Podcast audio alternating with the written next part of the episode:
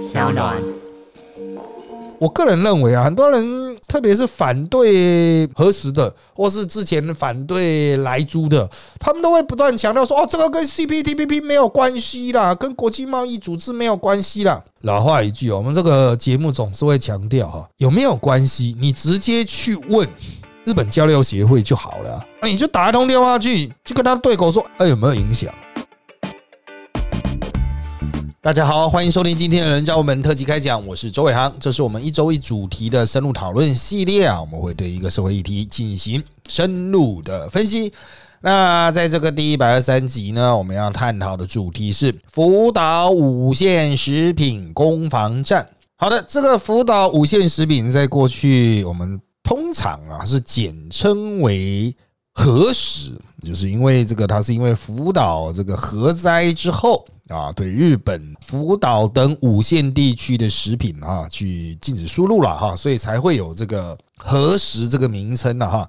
好，那我们在这个二零一八的公投啊，曾经。表明就是要禁止这五线的食品了哈，但是那个公投只有两年的效期啊，到二零二零它就过期了啊。这个公投过期了之后，当然就随时可以解 ban 啦哈。这个被 ban 掉的这个无聊辅导五线的食品哈，这个理论上哈是可以随时解除相关的管制了哈。但是呢，也因为的确哈，二零一八公投有七百万的百姓啊，不管他基于什么样的理由哈，是反对这个食品输入了嘛哈。那现在你要直接去解除相关的限制，哎，就蛮有讨论的空间呐。会不会有一个这个违逆民意的感觉？就像当初通过同婚的时候哈，会引起非常这个激烈的这个攻防啊哈。所以我们今天就来讨论一下哈，这个攻防战哈，这个接下来会怎么演？好，那当然了，我们来更新一下比较新的状况哈。最新的状况是哈，民进党的部分呢，执政党已经确定要推过啊，也就是说，它就是要适度开放福岛五线食品，把它转变成为啊，依照科学标准啊，就是如果验不出来有问题，那当然就可以开放了哈，不要用地区别去做划分啊，那。当然了哈，在这个讨论的过程中，在他们立委群组里面有讲说，哎，那要叫什么？那叫核实吗？还是辅导五线食品吗？啊，这个有点长啊哈，所以他们那个时候有委员提案，就是那要不要叫福食哈？就是哎，难道是要叫福食嘛？哈，就福气的福了哈，这就引起了很多包括在野党啦，或是一些反对福岛五线食品的人的不满啊，就说你你正事不干，你改这个名字干嘛呢？好，那当然了哈，接下来就是一系列的宣传战，所以有一个好的名字的确是蛮重要。有些人认为这个福食哈。啊，福岛的福食，人家也可以改成辐射的福食啊，这这样不是一样也是污名化吗？啊，那我们目前听到的消息就是说，哈啊，要不要叫福食不确定了啊，就是那个福气的福哈，但是呢，原则上整体的宣推可能会等到春节过了之后，在春节之前，因为有疫情，加上有很多事情要忙，所以立院也要攻防嘛，现在正在损预算啊，如果你推得太凶，立院又打起来，预算过不了怎么办呢？他们还要推那个猪猪病啊哈，所以猪猪病当然可能会再往后压了，因为猪猪病就算下个会期过也是 OK 的哈。但是拉回来这个主题了哈，就是春节前有太多事情要处理。啊，就是我们今年除夕嘛，刚好就是跟了一月底哈，那立月刚好结束哈，年会结束也是在一月底啊，今天已经一月十七了哈，你各位啊，稍微注意一下时间了哈，已经快要美乎啊啊，所以有很多事情要在春节前先结束，春节过后比较有可能实质上的进行。第一，行政上方面的解除啊，行政上面的解除，然后再来是立法院可能会有一些配套的攻防，比如说什么要不要送立法院备查什么。有讨论空间，那个都是等春节过后再说。好，那行政方面的这边可能会搭配的安倍访台啊，就是一起做这个面子给安倍啊，因为据传安倍应该在春节过后就会访台了，应该啦，搞不好他也会突袭春节前跑来，但是原则上应该春节过后跑来，那应该就会搭配的安倍啊，所以。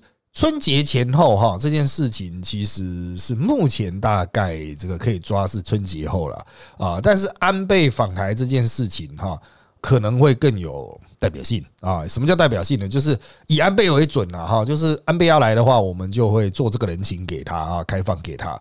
好，那当然这是民进党这一边的这个相关的态度。那民进党就是打算把它从针对地区啊五个县市的食品的这个限制，转变成为就是对辐射残留的这个这种边境管制。那一样也就是我抽验查验的比例的问题啊。好，那。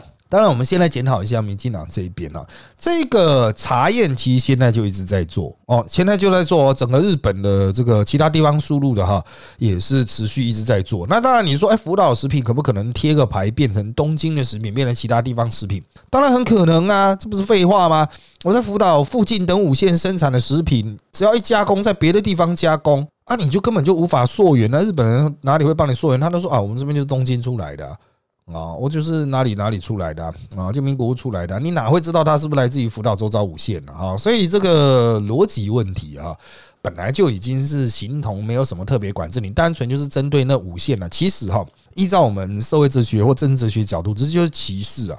你以不相关的条件去这把人家的这个权益给禁止掉，禁止人家参与社会活动啊，就是其实就是歧视，就是我们所谓的不公平的差别待遇。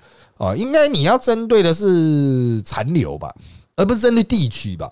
我举一个例子哦，台北市和新北市，我们把新北市编掉好了。我们说啊，新北市有毒哈，有很多核能电厂，我们不要吃新北市的东西。我就举一个例子啊，以关渡为例好了啊，关渡宫前面这边是台北市，后面那一边是新北市啊。关渡宫啊，你不知道在哪里人，反正它就是一半，不能讲一半，前面在台北，后面在新北。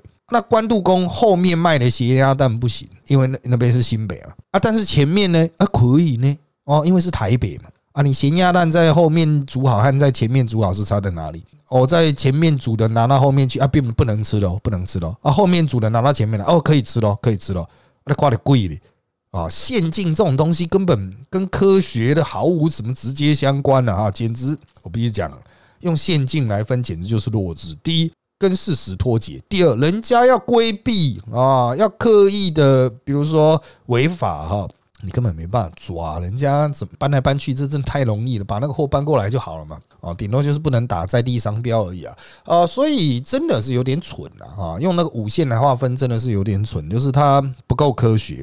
又很容易啊，去绕过这个限制啊，又很容易绕过这限制啊，这个反而会让大家吃到一些具有危险的东西嘛。好，那边境查验我们是一直有在做哈，就是等一下我们会去谈边境查验部分。我们现在回来看国民党。国民党党中央哈，在针对福岛食品，他们曾经哈在日前一度这个释出善意，或是所谓软处理，就是啊，依照科学标准啊就可以开放了。但是显然就是我们之前在招报内报已经有提到过了，就是受到日方很大的压力哈。大家可以去看相关的讨论，在我们招报的内报。好，他们想要走科学风，这可以视为朱立伦的砍掉重练之后的新格局。也就是说，朱立伦在这个补选过后，他曾经说：“哈，过去的业障啊，江里成留下的框框框架啦，哈啊，业务啦，告一段落了。他要走新的这自己一套风格。”好，那当然战斗蓝会很不爽啊！哎，怎么可以这样就放弃了这个反核十七百万票呢？啊，他们坚持要斗下去，绝对不可以轻易的示弱。这个就是一样，也是逻辑的问题了哈。就是不然，你你的原则是怎么样？还是要继续辅导五线吗？为什么那个县境有道理啊？你再突然要给一个说法，你不能说有七百万票民意啊？七百万票如果是北七呢？韩粉你有五百万票，五百五十万票啊？呃，所以拉回现实层面来说，战斗蓝想要督促国民党在这边对民进党发动强而有力的攻击，可是这是一个注定不会赢的战争，要打吗？这是一个注定不会赢的战争，而且如果你强烈的去反核时，很容易把这场战争变成我我就讲白一点啊，就是请百姓啊思考一下啊，你是相信日本人还是相信赵少康？战斗蓝就是赵少康的嘛，少康帮啊，你是相信日本人还是相信赵少康？这个战局一打开来，赵少康的绝对不利呀。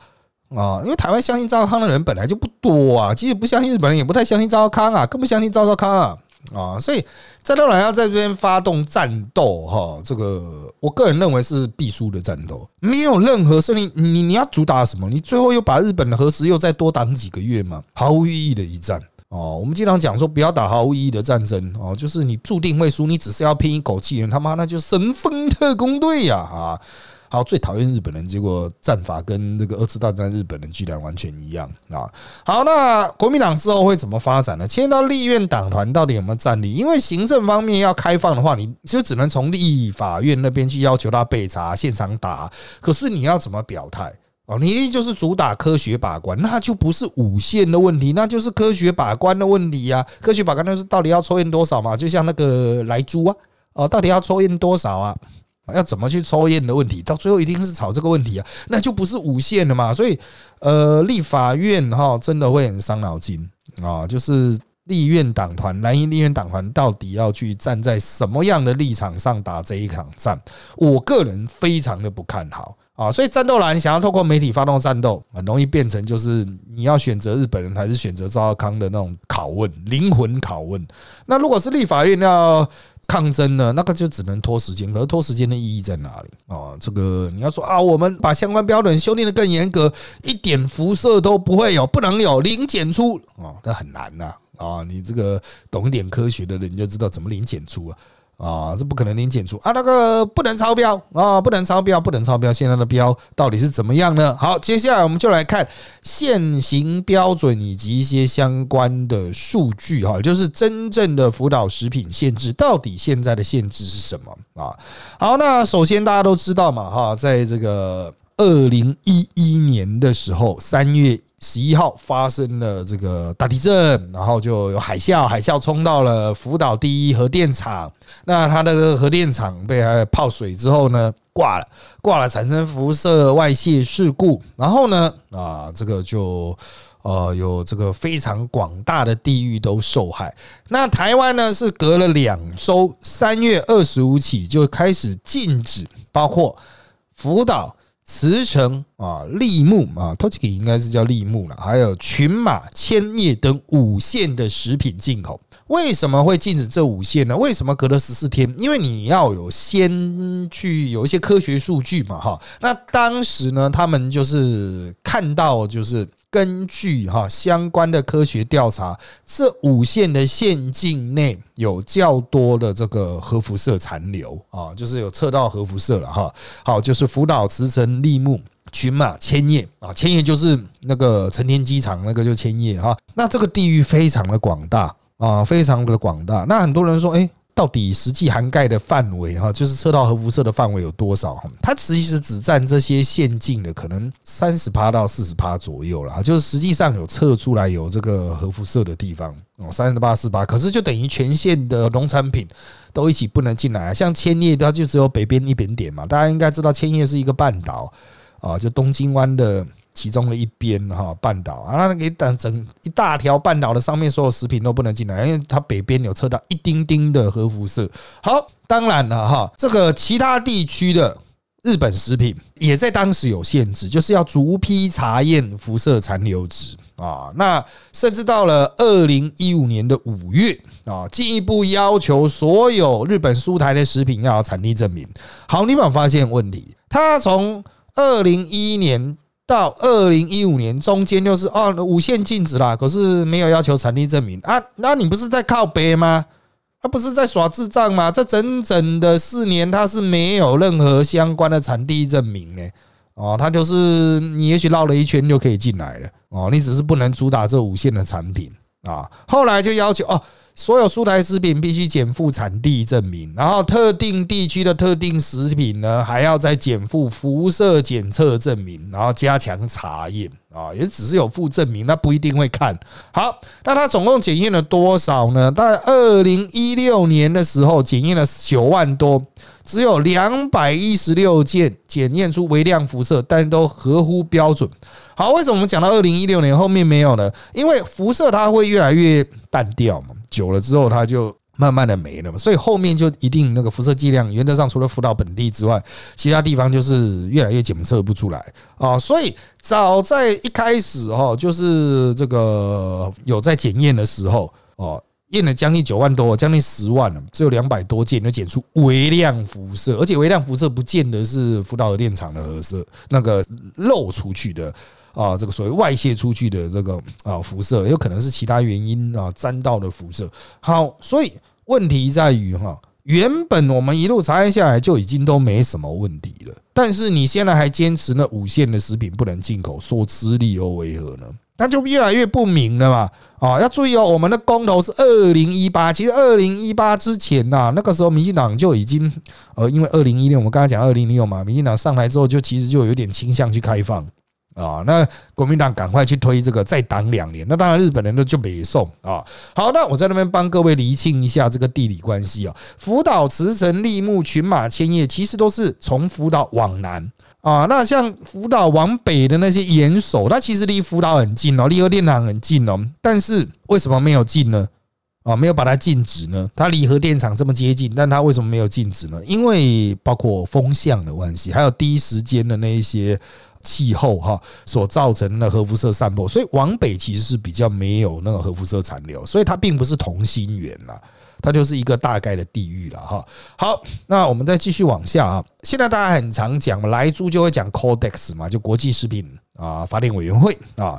那它是有定一个标准的，比如说点一三一方面是每公斤一百贝克不得超过啊，色一三四一三七哈为每公斤一千贝克啊不得超过啊。那我们台湾呢，针对日本的进口的食品呢，要注意啊。一般的食品是每公斤一百贝克，乳品婴儿食品为每公斤五十贝克，饮用水饮料水为每公斤十贝克。啊，那我们是采取从严认定，你要注意，刚刚我们念到都是每公斤一百贝克啊，Codex 每公斤一百贝克啊，或者每公斤一千贝克啊，我们最高是每公斤一百贝克，然后甚至还有那个每公斤十贝克的。哦，那日本也有他们标准，很多人说日本标准还比较没那么严格啦，因为他们都刻意要让自己的食品能够出口了。过去曾经有一段时间的确是这个样子的，就是他们为了让食品能够上市，但是我们台湾的边境标准是很严格的。那要符合我们这边的标准才能够放行嘛，哈。那我们在二零一六年的马英九的执政的末期啊，一月的时候啊，他又再次往下。去修哦，修的更严，比如婴儿食品是每公斤五十五贝克啦，哈，其他食品从每公斤三百贝克就是再往下调这样子哈，就是基本上都往下一直压压压压，所以我们是随着这个时间越来越久，我们不断的再把标准往下压。其实当时马英九的末期就已经倾向要开放，只是他就选输了，老塞啊。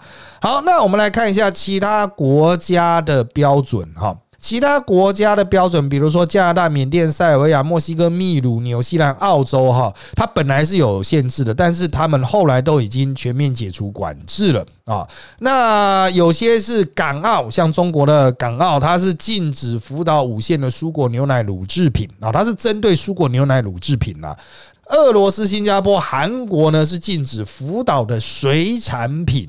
那目前呢，全世界只有台湾和中国是完全禁止福岛五线食品，所以完全禁止福岛五线食品，或是采取比较不友善态度的哦，大概就是台湾、中国哦，还有就是这个韩国哦。那他还提到俄罗斯、新加坡了哈，他们也我记得俄罗斯、新加坡是逐步开放。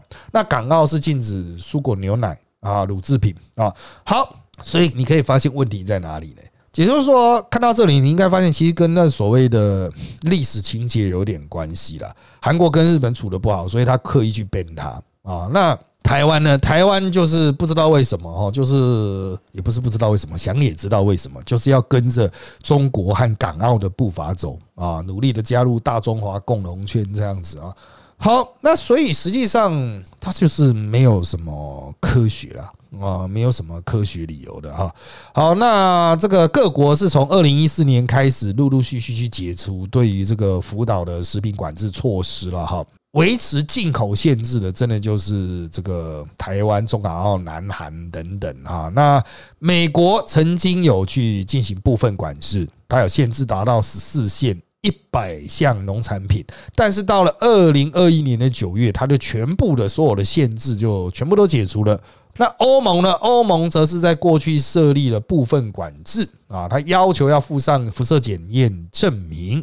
那美国宣布解禁之后呢，欧盟也跟进放宽限制，以后的所有的食品都不需要附上辐射的检验证明，不用附喽，它是改成我来验。哦，就是你们自己附也没什么意义啦啊，我在边境验这样子就好。那英国呢？英国脱欧了，所以我们要特别拉出来讲哈。英国的限制跟台湾的一样，标准是一样，就是那个放射性的那个铯含量不得超过一百贝克每公斤啊。那这个他说哈，哦，这个英国的这个食品管理局啊，他们的。意见是认为，就是这种就算有影响，也是微不足道啊。而且他们很妙的是哈，直接就在他们相关报告说，为了加入那个 CPTPP 啊哈，哦做这个开放，其实是蛮必要的措施。好，所以这就牵扯回来了，为什么要解除这个限制？老子不爽哦，老子就是要搬日本的台，不行吗？啊，当然可以啊，你不要跟日本做生意的话哈。哦，那当然就可以啊。可是你现在编日本的台，你把日本编掉，日本也可以把你编掉，这不是同样的道理吗？我们台湾呢，哈，这个如果很想要加入 CPTPP 的话，在某种程度上对日本示出善意是必要的。其实我们没什么特别的善意可以再对日本示出了啊，就是一时之间想不到。你至少把一些不合理的歧视给解除掉。对日本来讲啊，福岛五线食品的这个相关的限制，其实就是。歧视，刻意的歧视，只是日本人现在不找你麻烦了，他只是现在通过各种管道去表达他的不爽而已。所以啊，这个我个人认为啊，很多人特别是反对核实的，或是之前反对来租的，他们都会不断强调说：“哦，这个跟 CPTPP 没有关系啦，跟国际贸易组织没有关系啦。”老话一句，我们这个节目总是会强调哈，有没有关系？你直接去问。日本交流协会就好了，那你就打一通电话去，就跟他对口说，哎，有没有影响？不管是国内的政治人物或国内的媒体人，这个日本驻台的机构本来就有所谓的这种对外的、对媒体的、对国内政党的，你去打电话去问他嘛，yes or no，有没有影响？一问就知道啊。为什么不打？为什么不问？是怕电话一打了之后答案出来了，演不下去吗？真的哦，这个搞政治哦，没有必要搞一些有的没有的哈。这个我还是认为了哈，讲说回归科学，不如回归逻辑了。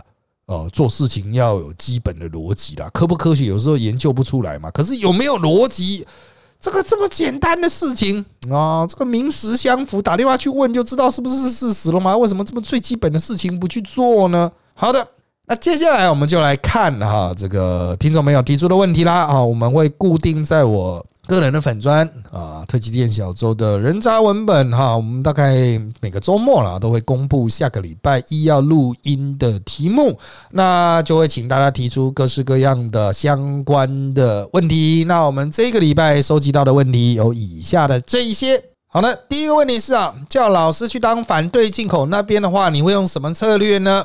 啊，还有另外一位网友留言问。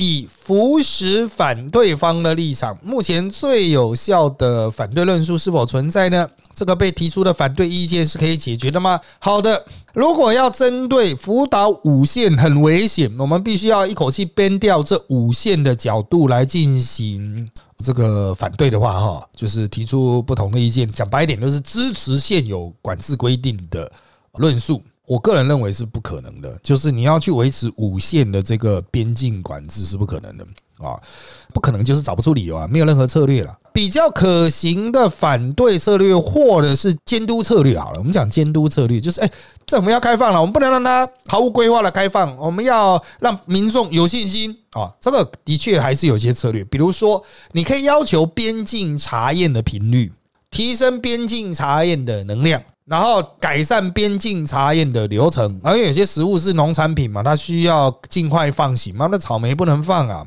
啊！所以原则上来说，我个人认为，就是你在野党可以针对这几点，或执政党的也可以针对这几点去强化嘛啊，因为他们百姓可能还是会担心啊，哎，会不会有你们没有查到的哦，就这样漏进来呢？比如说哦，一百盒草莓你只验了一盒这样子哈，会不会有其他九十九盒里面有三盒有问题啊？好，这是百姓的确可能有的担心。那我们怎么去质疑边境查验能量够不够、足不足、查验的精准度啊？那这个我觉得是可以去讨论的。那你要完全继续维持全边的哈，可能就是在你出一个进一步的，比如说我们每验到多少批里面有几个有问题的，超过一定比例，我们就要把它变掉。这也是一个办法。比如说每一百批抽出有一个有问题的啊，那我们就要把它变掉啊。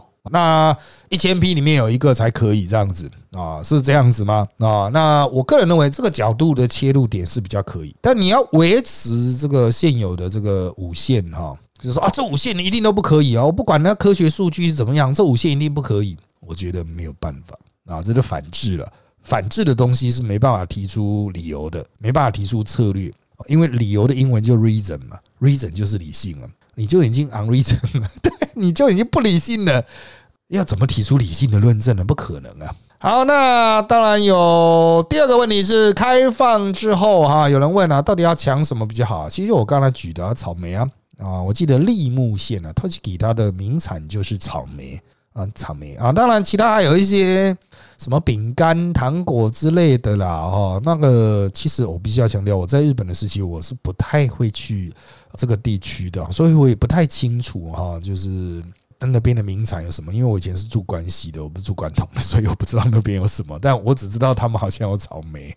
好，第三个问题是：开放核实的话，对加入 CPTPP 有实质上的帮助吗？很多人经常会问这个问题。我们刚才有约略回答到，但是我要给的答案是：不开放核实的话，对于加入 CPTPP 有实质上的阻碍。啊，它会不会有帮助呢？我觉得是见仁见智。但是有没有阻碍呢？哦，很明显是有阻碍的啊。所以这个阻碍就是在于他会认为你就是歧视我的商品嘛，啊，违反国际贸易这公平的 fair 啊。我们刚才有提到歧视的定义，歧视翻成英文就是不公平的差别待遇 （unfair）。那日本人就是讲说你要 fair 啊，啊，所以。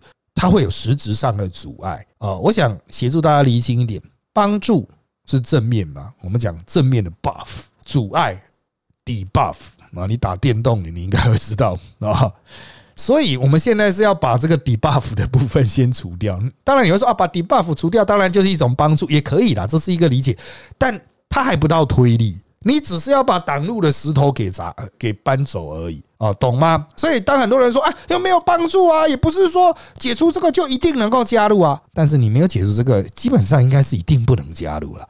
这个懂了吗？啊，这个所以先排除现有障碍，再来去讲啊，先求不伤身体，再讲求疗效，好不好？啊。好，那有人问了，哪个艺人是辅导五线出身？台湾人很熟悉啊，广告形象大使一定是冠军哦。因为在留言的时候哈，有些人去提到那个羽生结弦哈，那个滑冰算滑冰滑冰的花式滑冰的选手哈，他是辅导人啊。那当然了，台湾人是对于那五线，其实就像我也不太熟悉啊。我认为他其实不是广告代言人的问题。啊，广告代言人有用的话，这个早就把问题解决掉了，他就早就出来代言了。所以现在我们是要先去解除相关的限制啊，解除相关的法令限制。那至于实际东西的行销，我个人认为日本其实根本不在意能够卖多少福岛五线的食品，日本根本就不在意啊。但食品那种东西是能卖多少哦，是能够卖多少，根本没没办法卖多少。其实就像。来猪根本就卖不了几头了，可是你挡哈，你刻意挡它，美国人就 keep buy 啊。同样的，你刻意挡福岛五线食品，日本人就 keep buy 啊啊。所以重点真的不是要卖多少，很多人说哎呦卖不了多少哦，因为这个才多少钱，我大不了赔你嘛，人家都不要，人家瞧不起你啊，你瞧不起我，我为什么要瞧得起你啊？所以他绝对不是能够卖多少的问题哦，绝对不是卖多少的问题，那是一个 emoji 的问题。就像现在台湾的很多人去啊，我们要支持立陶宛，我要买很多立陶宛的酒，买立陶宛牛奶，是能买多少哦？能买多少呢？根本买不了多少。可是那就是一个 emoji 的问题嘛。台湾的 emoji 爽啊，立陶宛人哎，你买我的这个什么酒啊，你买我的牛奶啊，emoji 会爽啊。不就是这样吗？然后立陶宛真正卖的主力商品好像是镭射了，那个有医疗用还有工业用的镭射，好像是立陶宛的真正的强项啊。可是这个就是比较没有 emoji 的问题嘛，那个就是在商言商啊，它本来就有国际竞争力啊。好，所以真的哈，讲到这个，这个其实是 emoji 的问题啊，大家不要忽略了这一点啊，不要就是觉得说啊，照我自己的，你只想到你自己爽，你没有想到人家爽不爽。啊，那人家一定会不爽，好不好？好，有人问了，民进党搞出这个福食福气的福食是三小论述方式啊，人家改用辐射的福一样给你贴标签上去，政府没有正常一点的论述吗？我要厘清这个过程哦，其实就成了我前面讲，那其实是立委的讨论啦，他在他的群组讨论说，那要叫他什么，然后他们就各自提案，他不是民进党那样敲锣打鼓当当当哦，我们从今天开始称为福气的福食哦，所以大家在看媒体资讯的时候，就不要直接接受，稍微去了解一下它背后的产生。真的理由，讲白点啦，媒体也是有统媒嘛，也是有蓝媒嘛。他看到这个东西，一定会，民进党又要在粉饰太平了，要叫福石了啦啊！这个就是这好像何时改福石就不会有那个辐射了，可是原来就没有辐射啊，可是原来就没有辐射，不是吗？啊，所以大家在看这个相关论述的时候，稍微去厘清一下背景脉络。也不是说民进党这样讲就是对的啊，他们在找这个一个比较好的漂白的词汇的时候，的确也是绞尽脑汁啊，什么来猪美猪啦，我不要讲啊，这个服食何时的名词转换会很像来猪美猪的这种名词转换，一直转来转去，转来转去，最后你国民党自己讲错哈，就会被民进党利用啊，就像国民党在讲那个来猪美猪的时候，最后面他们突然自己。讲错讲成反美猪啊！不，民进党说哦，你反美猪，你反美猪，你反美猪，你反美猪，你不是反来猪，你是反美猪哦，就把国民党骂爆了这样。所以，哎，这个玩弄名词啊，当然不是王道啊，但是也不要太过直接接受别人的论述了啊。重点还是回归这个东西到底指的是什么，那我们应该怎么去面对它啊？怎么去解决它？媒体宣传当然交给政治人物了，还有媒体人来做就好了！啊一般百姓坐在那边看热闹就好了，不用特别参战啊。好，第六个问题是啊，有人问，记得老师原本预估是辅导食品进来后，大叔会准备扛业障下台，现在在他们民进党一直选一直赢啊，再加上上次的公投宣言结果，不管结果如何，大叔都不会下来负责。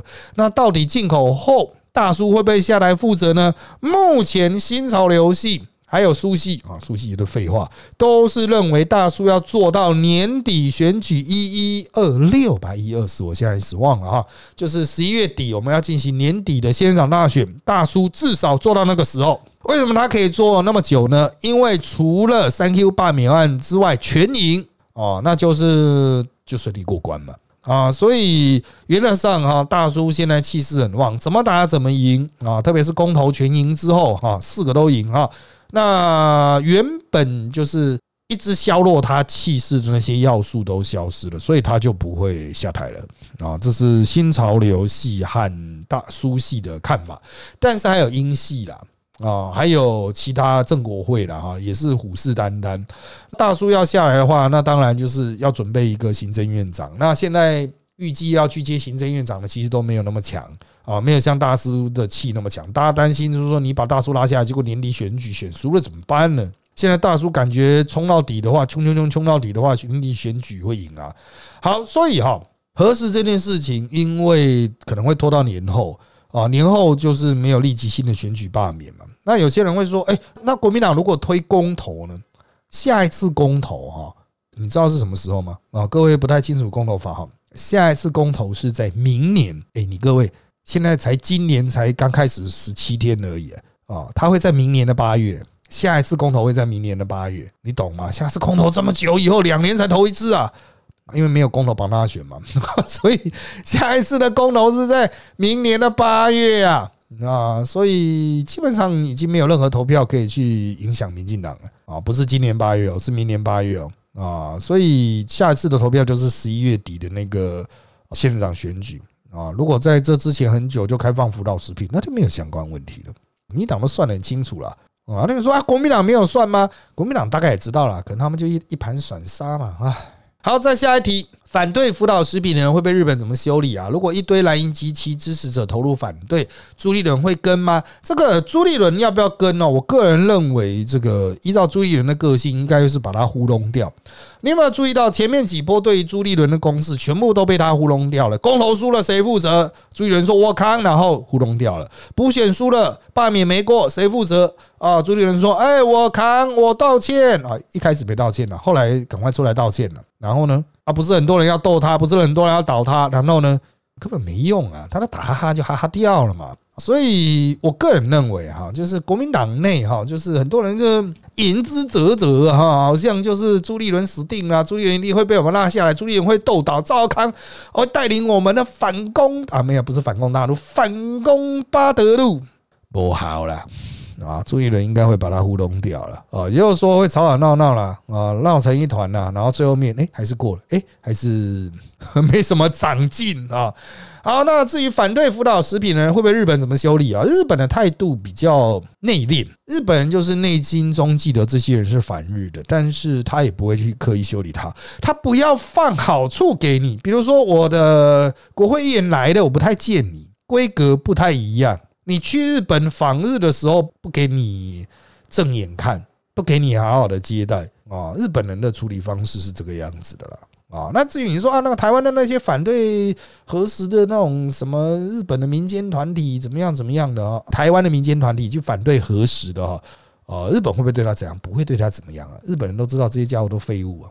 不重要的家伙，再来是啊，能渐进式的开放吗？先开放远核电厂的地方，后续看一定的定期检验曲线，再决定要不要开放哈。实际上，我们刚才已经提到了哈，它并不是远近的距离，它是有一个是被核污染的地区啊，是从这个核电厂开始往南，它是有一个散开来，也不能讲说是扇形哈，它比较弯弯曲曲，有点像个月亮一样的形状啊。根据现在的这个现地的这种核辐射的测定啊，实际上只剩福岛一些地区能够测得到啊比较有意义的数据了，其他地方测到的数据都很低了哦。所以你你的意见是说啊，其他四线先开放嘛？那福岛有一些完全没有污染的地区的，福岛有一些完全没有污染的地区，所以你要再去圈一块哦，这几个，比如说啊，四村。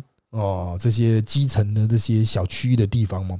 这又会回到哈先前讲的问题嘛，就是啊，他搬到隔壁出货就好了，那么近，他从这边搬到隔壁出货不就得了吗？所以重点还是查验的哦，重点不是地域，也不是空间上的，它不是 location 的问题啊，它就是验得出来就是有嘛，验不出来你要硬说它有问题，那你要给我一个说法，为什么验不出来你又说它有问题？好，第九个问题是啊，有人想问哦，想知道之前韩国和日本的诉讼状况，台湾如果日后还是维持禁止，可能会遇到同样的问题吗？啊，这个日本这个曾经针对韩国禁止它的一开始是八线食品哈。有去 WTO 打官司，结果是日本赢了。二零一九的时候是日本赢了，那韩国就是这被迫要退让啊。但实质的退让啊，还要再去找一些啊相关的数据了啊。但是韩国绝对没有台湾严啊，韩国绝对没有台湾严，韩国没有像台湾一样边掉五线。那台湾如果日后维持禁止，可能会被日本告去 WTO 吗？啊，所幸台湾跟日本的关系不错啊，所幸台湾跟日本的关系不错，所以我们还没有被挤。啊，还没被挤啊，但是日本要挤也是可以挤啊，所以这个大家不要考验日本人的善意哈。日本人现在是很 friendly 了啊，之前是安倍政权是很 friendly 啊，可是不代表这种 friendly 会可以容忍你这些一堆啊笨蛋在那边瞎扯瞎闹啊，会不会遇到同样问题呢？就看台湾人哈能不能展现一些智慧了。好的，第十个问题是啊，何时跟来猪这种有标准规范的检测数据，常常因为政治操作而变成一种神学，是因为受众很吃这一套吗？这个就是政治意识形态的操作了哈，就是即使有数据有科学哈，大家还是比较倾向政治意识形态嘛。所以，与其说是反来猪，与其说是反何时，不如说他其实就是反民进党。像赵少康出来想说，你怎么可以让何时这么好过？他错了啦，其实不是让何时这么好过。他的意思说，你怎么可以让民进党这么好过，懂吗？所以他根本就不是要谈科学。赵康，我记得没错，好像是机械还是化学博士啊？他会不知道吗？演的啦，好不好？所以啊，回归一个最后的结论呐，就是这场仗啊，最后应该还是变成到底要相信日本人，还是相信？赵少康的问题了。好的，那因为时间关系，谢谢大家收听本集的人渣我们特辑开讲。现在我们在各大 Podcast 收听平台，如三行 APP、Apple Podcast 和 Spotify 都可以听到我们节目哦。欢迎大家订阅、留言给我们五颗星。那我们就下次再见喽，拜拜。